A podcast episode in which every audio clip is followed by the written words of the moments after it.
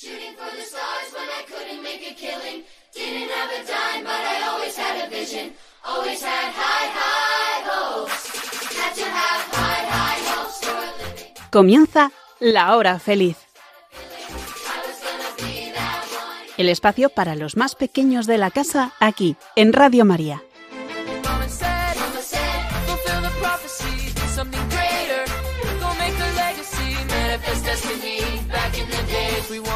everything, everything. everything. everything.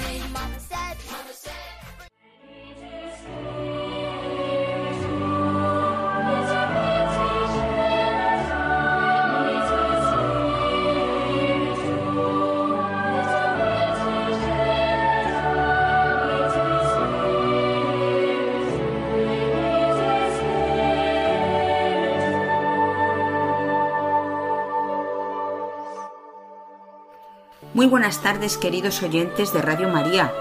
Hoy os acompañamos quien nos habla, Marta Jerez, y niños de Escola Cordis Jesu, dispuestos a pasar con vosotros esta hora feliz con mucho arte.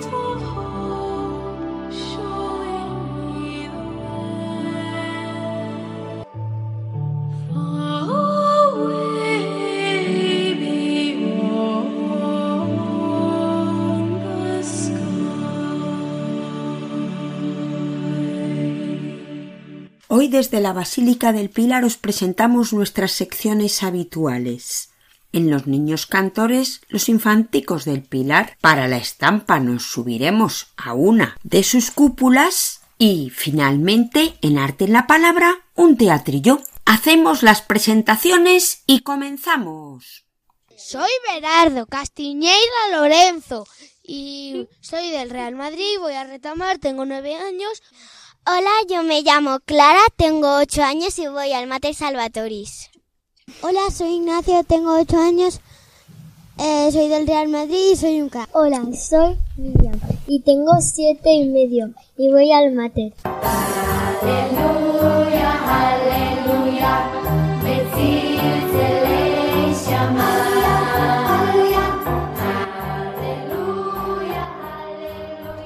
En la hora feliz, con mucho arte, niños cantores.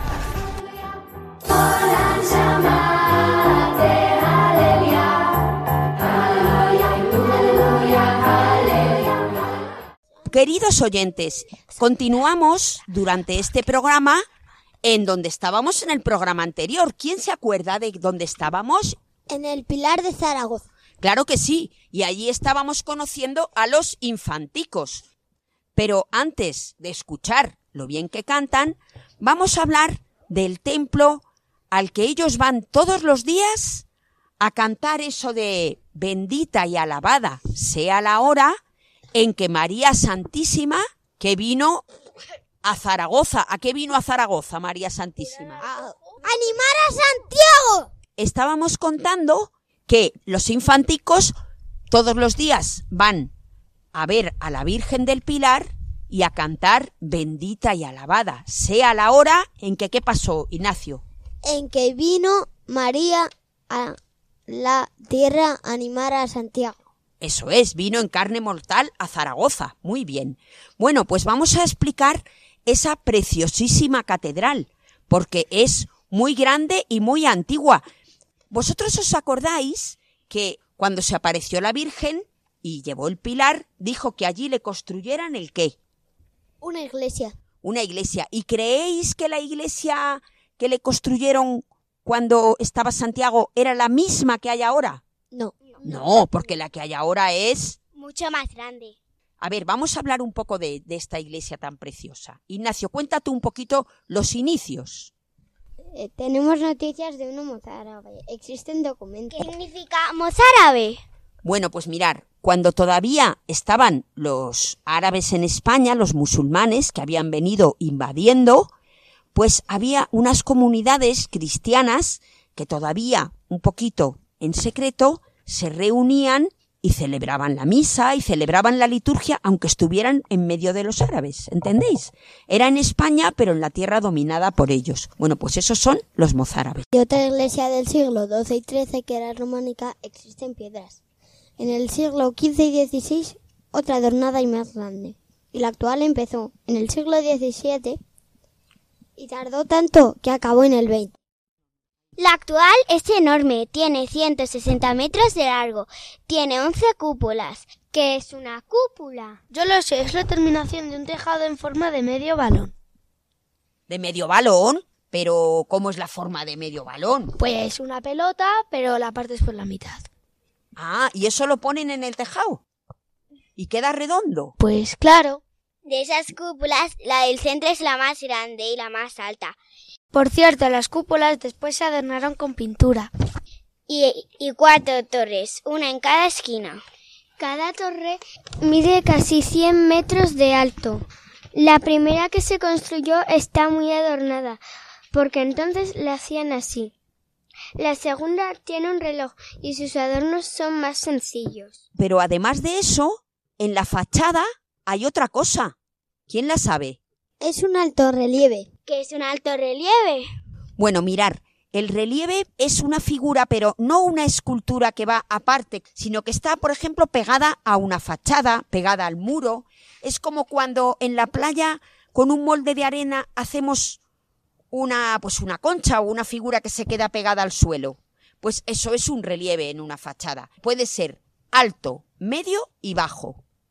El alto es en el que, por así decir, la figura está pegadita a la fachada, pero casi casi separada de él. Luego, el medio relieve es como si partes a la persona por la mitad y se queda media pegada a la fachada y la otra media es como si se quedara por dentro del muro. Y el bajo relieve es el que solamente asoma menos de la mitad de la persona, por fuera de la persona o de la cosa que estemos representando. Pues en el que hay en la fachada es un alto relieve. ¿Y sabéis lo que representa? La Virgen presentándose a Santiago. Claro, es que es lo más importante, lo que da origen a esta basílica. Fijaros que hay una cosa muy bonita, que es que las personas podemos edificar una iglesia donde queramos, pero hay algunos sitios que no los hemos elegido nosotros. Por ejemplo, este, ¿quién es la que lo ha elegido? La Virgen. Pues justamente restos de la iglesia anterior, en el muro sur, y es el tímpano, y está adornado con un crismón. A ver, hemos dicho dos palabras un poco difíciles, tímpano y crismón. ¿De qué nos suena tímpano? Del oído. Sí, también es una palabra que tiene varios significados. Una es una parte que tenemos en el oído, pero también el tímpano es cuando vemos una puerta importante, por ejemplo, la portada en una iglesia, y por la parte de encima, por encima de la puerta, se le pone, pues, por ejemplo, un, un semicírculo que tiene unas figuras. En este caso, lo que hay representado es un crismón. Ignacio, vamos a explicar lo que es. Es una P y una X, que en, en realidad no son una P y una X, sino una G y una RO. Eso es.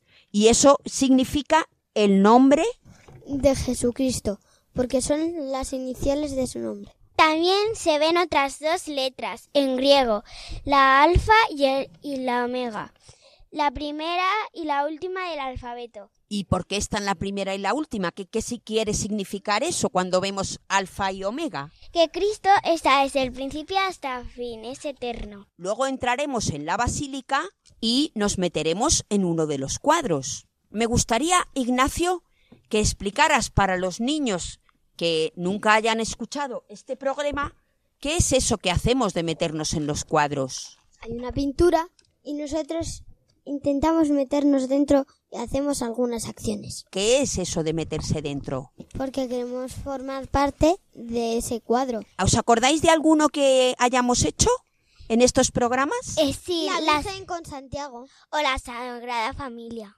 Claro. ¿Alguien se acuerda de alguna vez que haya entrado qué es lo que hizo en el cuadro? Ignacio. Una vez yo entré y ¿Y qué cuadro era? así eh, era la Virgen con Santiago ¿Mm? apareciéndose en el pilar y le pedí a Santiago sus conchas para ser un peregrino como él. Claro, muy bien. Yo, eh, yo me metí en un cuadro y ayudé a, a remar a la Virgen. Porque Sí. era un cuadro que se había muerto ya Jesús, entonces San Juan y la Virgen se iban en barco. A Éfeso. Yo me acuerdo de uno que era mm, el de que estaba Santa Ana enseñando a leer a la Virgen. ¿Mm? y era muy bonito. Nos acercábamos porque como la Virgen era una niña como vosotros, pues podíais decirle que si quería ir a jugar con vosotros, ¿os acordáis? Y luego también uno que fue, yo creo que en el portal de Belén o en algo así, que estaban de viaje y había una cueva y tú eh, les ayudaste y, le, le preguntaste a la Virgen si tenías que traerle pañales al niño. Otro, eh, había, eh, nos explicaste que no, eh, esta- estaban en la oscuridad José, María y Jesús, eh, porque no podían abrir las ventanas, porque hacía, habría mucho frío y aún no había, estaban hechos los cristales. Claro, y además es que los soldados de Herodes les estaban persiguiendo. Entonces mejor estar escondiditos para que no les pillaran. Muy bien, pues hoy veréis que vamos a entrar en un cuadro que en realidad no es un cuadro. Vamos a tener que volar. Vamos a subir a una de las cúpulas por dentro y la vamos a observar. Miriam tiene otra curiosidad para contarnos. La primera película que hubo eh, en España fue grabando a la gente que salía de Misa del Pilar. Es, es en blanco y, y negro y lo grabaron desde un balcón. Sí, claro, eso fue muchos años después, porque el cine se inventó mucho después. Justamente estaba un señor en un balcón de enfrente, por entonces solo había fotografías, todavía el cine no existía, no sabían que se podía re- a alguien que estuviera en movimiento grabarlo y luego proyectarlo. Solamente había fotografías de gente quieta y eso fue un gran avance. Pero vamos a escuchar ahora a los infanticos, yo ya lo estoy deseando. 出塞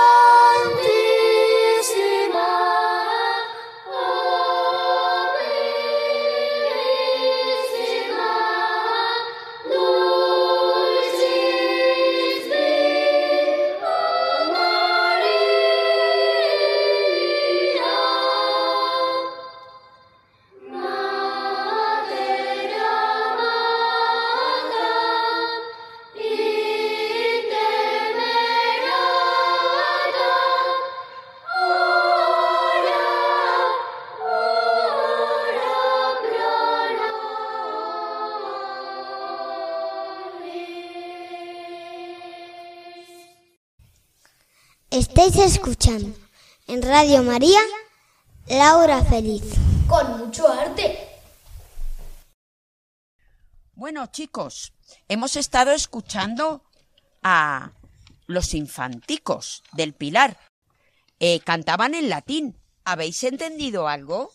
Sí, he entendido al final que era ora pro nobis. Significa ruega por nosotros. Ah, es verdad. ¿Y por qué sabéis eso de ora pro nobis? Porque nuestro colegio se llama Mater Salvatoris Ora Pro Nobis. ¿Y qué significa? Madre del Salvador ruega por nosotros. Pero, Berardo, tú has estado investigando. ¿Desde cuándo existen los infanticos? Existen documentos desde el siglo XVII, pero es posible que desde el XIII ya existieran. Muy bien. Oye, Ignacio, ¿y, y los infanticos qué es lo que hacen allí en el Pilar o en Zaragoza? Están para servir a la Virgen. Por la mañana cantan en misa y por la tarde se despiden de la Virgen con la salve. Ah, y otra cosa. Muy Antes bien. eran internos, ahora no. Oye, entonces, si ahora no son internos, eh, ¿dónde duermen? En su casa. Ah, o sea que después de la salve que nos ha contado Ignacio, se van a su casa. Hay una cosa muy bonita que hacen. Pasar a los niños por el manto de la Virgen. Sí, niños pequeños, como máximo hasta su primera comunión. Pero, pero esto de pasar a los niños, ¿lo hacen todos los infanticos juntos? Van de dos en dos. El más mayor coge a los bebés y el más pequeño acompaña a los que ya saben andar. Claro. Hemos dicho hasta qué edad pueden ir más o menos, hasta qué edad. Hasta su primera Todos comunión. Está la Virgen con su manto y los niños cuando se acercan le dan un beso. Sí, a veces se lo cambian. ¿El qué es lo que le cambian? El manto. Ah, es verdad. Pero estos mantos de la Virgen son muy especiales, ¿verdad, Berardo? Sí, los mantos de la Virgen del Pilar se prestan a los enfermos A los enfermos. ¿Y por qué? Porque así el enfermo está con la Virgen cuando mientras la enfermedad dure. Claro, estar con el manto es como estar con la Virgen, es que está más cerquita de nosotros, ¿no? Y nos protege. Pero Marta, si estamos muy lejos, ¿cómo nos llega el manto? Bueno, claro, pero es que mirar lo que tengo aquí. Es la cinta de la Virgen. Es una parecida a la que usamos para un lazo. La que tenemos es de la bandera de España. Y en la cinta pone medida de Nuestra Señora del Pilar. Medida de la Virgen. Es lo que mide la Virgen del Pilar, que mide exactamente 36 y medio centímetros. Esta cinta muy bien, acompaña a los enfermos, pero a mí también me gusta llevarla en el coche. Pues claro que puedes, la Virgen te acompaña igual. Porque acompaña también a los viajeros. Claro. Bueno, pues fijaros, estas cintas solamente las venden allí, en la Basílica del Pilar.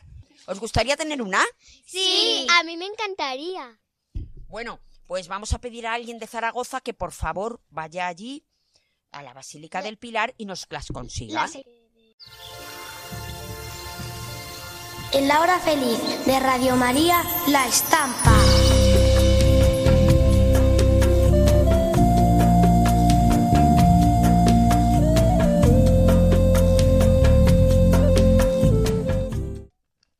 Bueno, en nuestro último programa estuvimos hablando de un pintor que también es aragonés. ¿Te acuerdas de quién era, Berardo? Sí, de Goya. Goya. Bueno, pues fijaos, el otro día estuvimos en un cuadro de Goya que era algo, un momento fundamental. ¿Qué momento era, Ignacio, en el cuadro que estuvimos el anterior programa? La Virgen con Santiago. Bueno, pues además de eso, Goya pintó mucho más. Mirad, primero le encargaron una pintura en el coreto y gustó bastante. Y luego además es que Goya estaba casado con quién? Con la Ah, con la hermana de otro pintor. Goya tenía a un cuñado, a este pintor que hemos dicho, el hermano de su mujer, que ya llevaba más de un año trabajando en una cúpula. Y entonces consiguió que el cabildo de la catedral ¿Qué significa cabildo, Marta? Pues mirar, en una catedral mm, el cabildo lo forman un grupo de sacerdotes a los que el obispo les encarga todo lo que tiene que ver con la catedral. Eh, por una parte atienden a los fieles y por otra pues las obras, la conservación, las actividades. A veces hay un canónigo que se ocupa pues por ejemplo del arte, del archivo, de la economía, de la música o de la liturgia. Bueno, pues el cabildo de la catedral encargó a don Francisco de Goya la decoración de dos cúpulas. ¿Quién se acuerda de cuántas cúpulas había? ¡Once! Bueno, pues de las once hay eh, una... eh, un- Dos, le- sí, eran dos, sí, efectivamente. A don Francisco de Goya le encargaron dos, pero ¿sabéis lo que pasó? Una se cayó. No, Se mató. no. Pintó una, pero esa no les gustó demasiado a los que se la habían encargado y la otra ya no la pudo hacer. Fijaos por qué. Porque Goya, por supuesto, pintó la cúpula tocándola, pero la cúpula desde dónde se ve. Desde abajo. Eso es. Se ve desde el suelo y entonces él fue capaz de pensar, aún con brochazos largos y muy imprecisos, que eso desde abajo podría hacer un conjunto bueno. En cambio, los que se acercaron y lo vieron muy de cerca, no lo entendieron bien. Entonces Goya fue en eso como adelantado, fue capaz de crear una impresión a base de brochazos no muy precisos. El nombre que recibe esta cúpula es Regina Martyrum. Reina de los mártires. Muy bien. Pues la reina de los mártires, Clara, ¿quién es? La Virgen. En esta cúpula está con pocos adornos. O sea, se- sabemos que es la reina de los mártires, pero no lleva una corona, sino que está de forma más sencilla. Y tiene debajo a los dos mártires, unos de los dos mártires más importantes de la iglesia. Uno de ellos fue el primer papa. ¿Tú sabes quién fue, Berardo? Pedro, ¿Y? Juan, No, Pedro y otro que... Pablo, Eso es. Pablo de Tarso. San Pedro y San Pablo. Eso es. Ellos dos fueron mártires, ¿lo sabéis? No.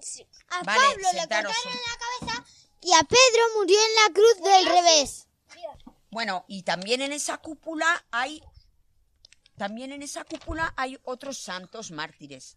Eh, por ejemplo, ¿conocéis a los niños San Justo y San Pastor? Yo no. Yo tampoco. Pues esos son dos niños mártires de Alcalá de Henares. Sí, también San Tarsicio. También está Santa Engracia. Pues mirar, San Hermenegildo eh, fue un santo que cuando España tenía que ver si era arriana o católica, ¿Qué es Arriana? pues mirad, los arrianos pensaban que, aunque Jesús era hijo de Dios, había sido creado mucho después. Hermenegildo era hijo de Leovigildo, que era un rey visigodo en España, y nació en el año 565 o 564. Vivió solamente unos 20 años. Pero en ese tiempo, aunque había sido educado primero en el arrianismo, se convirtió y se hizo católico como su hermano pequeño. Esa conversión es la que causó una gran batalla en la que finalmente él murió mártir de la fe católica. Su hermano Recaredo es el responsable de que ya España fuera católica, porque en esos tiempos lo que era el rey era todo su pueblo. Hay muchos más mártires, pero os voy a hablar de uno muy especial, Santo Dominguito del Val. Este niño fue acólito y cantor de la catedral, y no dudó en dar su vida por Jesús y la fe cristiana. Es patrono de los acólitos o monaguillos y de los pequeños cantores, aunque modernamente también se le invoca junto a Santo Domingo Sabio, que también fue pequeño cantor y monaguillo. Pues este también está representado en esta cúpula de Goya. Os voy a enseñar cómo son las pinturas de la cúpula. Muy bonito, pero un poco a brochazo, brochazo, brochazo. y- A ver quién lo puede describir. Es el pan de Jesús. No, ¡Es un agujero! es un agujero, sí, sí. Eh, es que la- le tiraron un bombazo. No, Es un luciérnago. ay, parecido, Luciérnago. parecido. Mirad, esta es una cúpula. Encima de la cúpula hay, se llama linterna. Uy, casi. ¿A qué nos suena la palabra linterna? Pues a ¡A las linternas, luciérnaga! No. a las linternas normales que tú enciendes la linterna y hace luz. Pues efectivamente, la linterna también de aquí da luz. Pero ¿cómo es la linterna? Ignacio, ¿lo puedes explicar? La linterna tiene aproximadamente ocho cristales como un tubo que está encima de la cúpula, que es ventana, y así puede entrar la luz. Eso es. Berardo, explícalo tú un poquito mejor. Hay una cúpula y encima hay como una torre que tiene cristales. Y luego Entonces, ¿qué pasa? Que si la cúpula fuera cerrada no podría entrar la luz. Pero ¿por dónde entra la luz? Justamente por esa linterna es por donde entra la luz. Vamos a fijarnos ahora en alguna de las partes del cuadro, de, de- de este cuadro. Entonces nos vamos a meter en él. cuadro. En lugar de decir que vamos a ir dentro, vamos a decir volando. Una, Dos, y tres. ¡Volando! Bueno, pues de entre todos estos, solamente quiero que os fijéis hoy en la figura de la Virgen, que está aquí arriba. Cada uno de vosotros necesito que hable con la Virgen y que le diga algo. A ver, ¿quién está preparado? Empieza, Clara. Virgen María, cuida bien de, de los que están malitos y los pobres para que se recuperen y, y tengan más dinero. Virgen María, por favor, cuida de mi hermanita Clara para que no esté enferma porque le están creciendo los dientes. Virgen María, te pido por la conversión de los pecadores. Te pido, Virgen María, para que no haya más muertes en el mundo.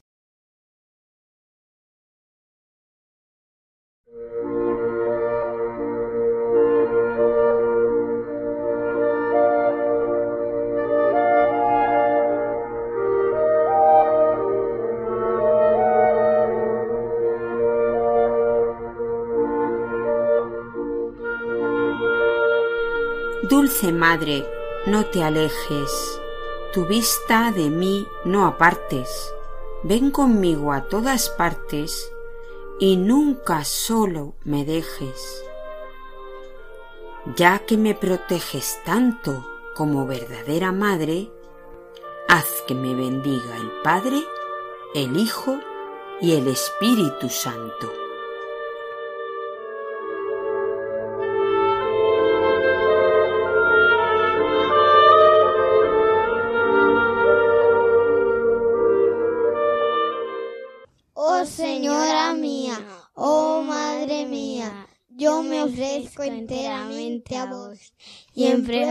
Filial afecto Me consagro en este día mis ojos, mis oídos, mi lengua y mi corazón.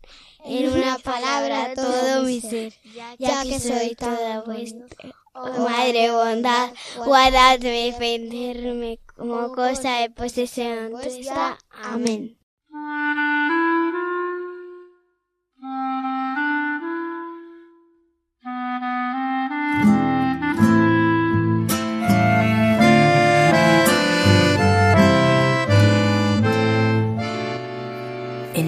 Feliz de Radio María, arte en la palabra.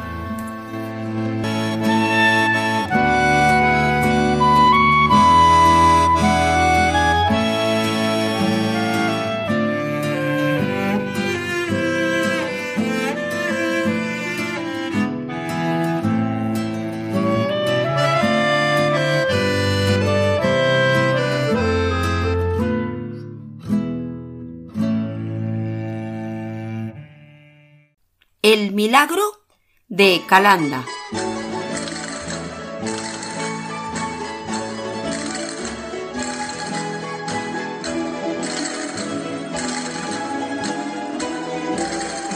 Soy Miguel Juan Pelicer Blasco. Según los libros parroquiales, fui bautizado en Calanda el 25 de marzo de 1617. Soy el segundo hijo de ocho hermanos. A los 19 años deja Calanda para irse a casa de su tío a trabajar en Castellón. Una mañana estaba carreando un carro de trigo y tropecé y me caí al suelo. Con tan mala suerte que una de las ruedas pasa por encima de mi pierna derecha y me la rompió.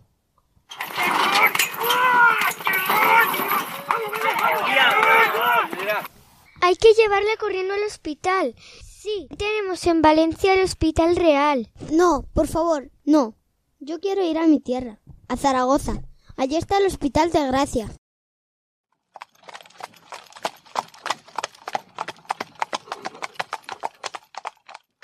Así que después de cinco días empezó el duro viaje de vuelta a Aragón, que duró dos largos meses.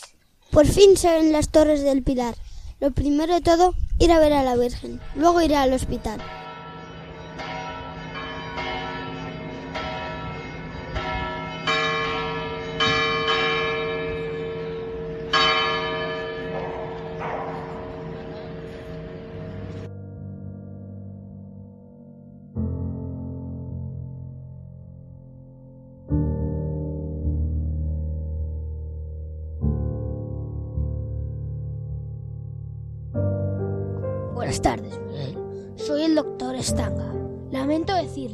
Que usted está muy mal. La herida de la pierna va cada vez peor.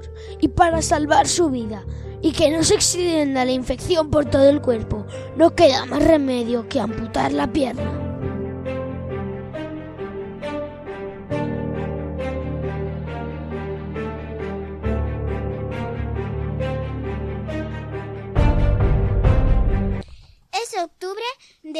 1637. El pobre Miguel no puede casi trabajar. Con una pierna de palo y apoyado en una muleta. Se gana la vida.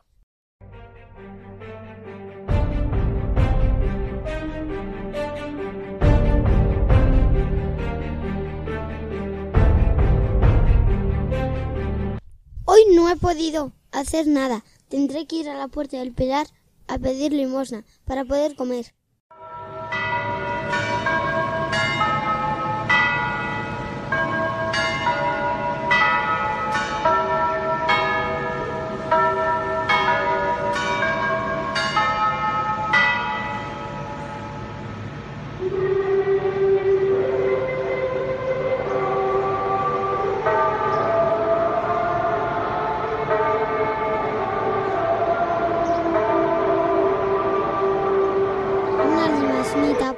Amor de Dios. Una limosnita, por el amor de Dios. Por favor, por favor, tenga piedad de este pobre cojito. Una limosnita, por el amor de Dios. Tenga usted, buen hombre, no deje de comer hoy. Que la Virgen le proteja. Gracias, señora. Claro que lo hace. Todos los días voy a misa en la Santa Capilla. ¿Y sabe lo que hago? Dime, hijo. Pues cada tarde unto el muñón con el aceite de las lámparas de la Virgen del Pilar. Intento aliviar el dolor y se lo ofrezco a ella. Estuvo dos años en Zaragoza, pero después Miguel decide volver a su pueblo, Calanda, donde se encuentra con sus padres y hermanas.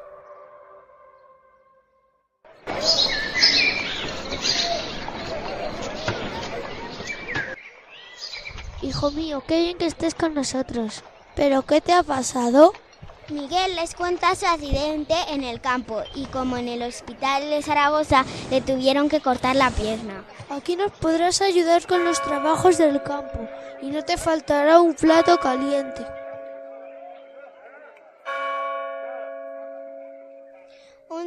El 29 de marzo de 1640, tras una intensa jornada de trabajo en la que su hermana le ayudó a cargar nueve cargas de estiércol, Miguel se fue a la cama temprano. ¡Qué sueño! Me voy a quitar la pierna de palo. Hijo mío, quítatela aquí mismo, en nuestra habitación. Pues hoy, hoy va a dormir con nosotros en ese jergón. Ya sabes que hemos alojado en tu habitación a un soldado que está de paso. No se preocupen por mí, queridos padres. Voy a dormir muy bien, pues estoy muy cansado. Miguel se duerme. Sueña que está en la capilla del Pilar, frente a la Virgen. Sueña que se unta su muñón con el aceite de sus lámparas, tal como había hecho tantas veces.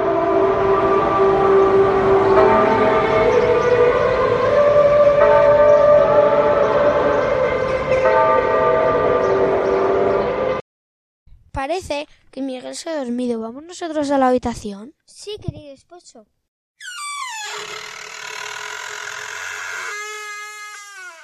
Oh, qué bien huele. Qué raro. Miguel ha estado ac- acarreando estiércol y solo no era el mejor del mundo. Vamos a ver si Miguel está bien. Lo voy a destapar. Oh, pero ¿qué veo? ¿Qué veo? Ven corriendo. ¡Las dos piernas! ¿Cómo es posible?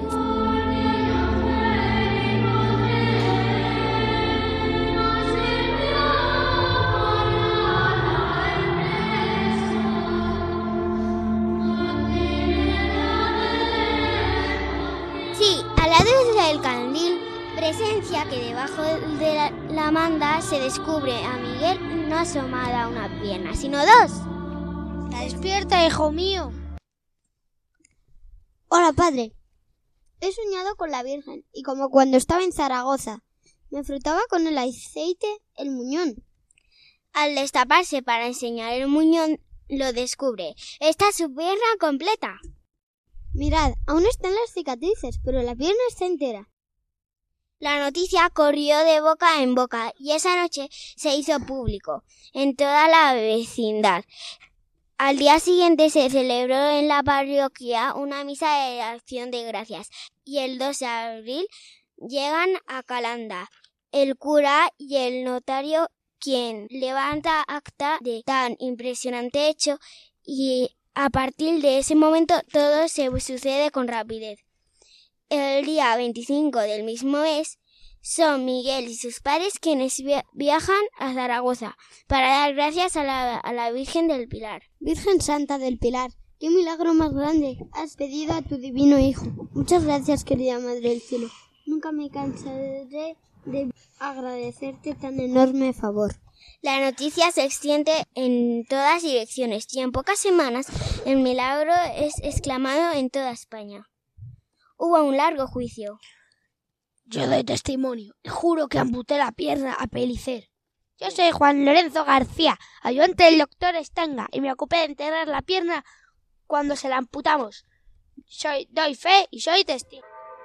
Poco después, ese mismo año, el mismísimo rey de España, Felipe IV, se interesa por el hecho y recibe a Miguel Pellicer en la corte. Allí, el monarca se arrodilla y besa la pierna derecha de Miguel. Cada vez gana más fama el nuevo y tan comprobado milagro. Miles de fieles de toda Europa comenzaron a fluir al Templo del Pilar, templo que poco después del episodio fue reedificado, construyéndose uno que diese cabida a tantos peregrinos. La nueva obra de estilo barroco es la que hoy sigue cobijando a la Virgen del Pilar en Zaragoza.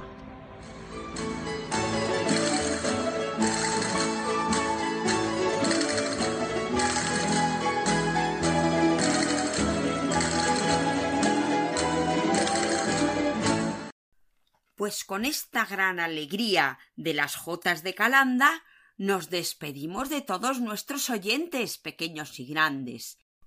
Este ha sido el segundo programa que hemos dedicado a la Basílica del Pilar y sus infanticos en nuestra sección de niños cantores.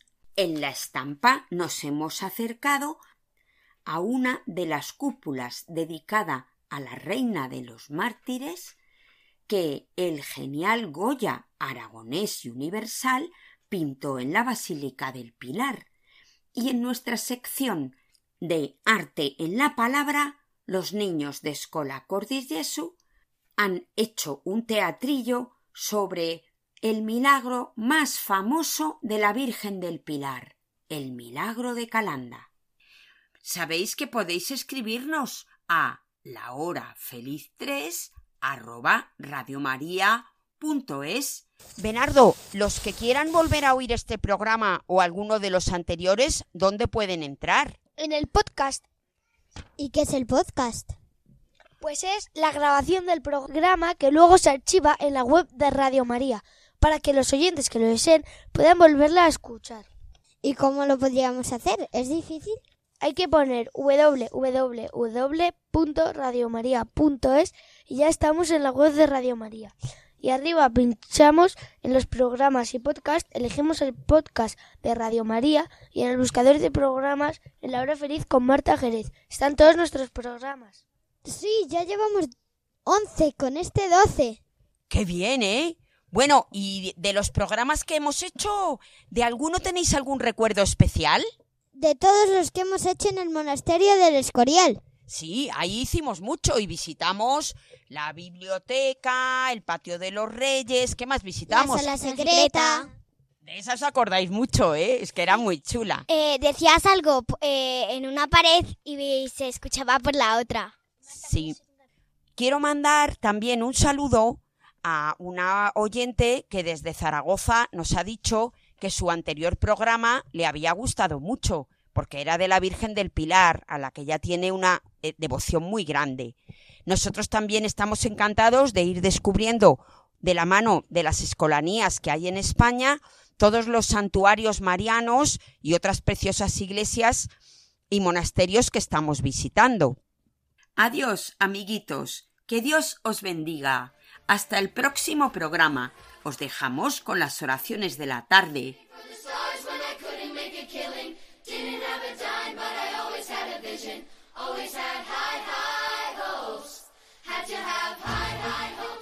Así concluye La Hora Feliz, el espacio para los más pequeños de la casa aquí, en Radio María.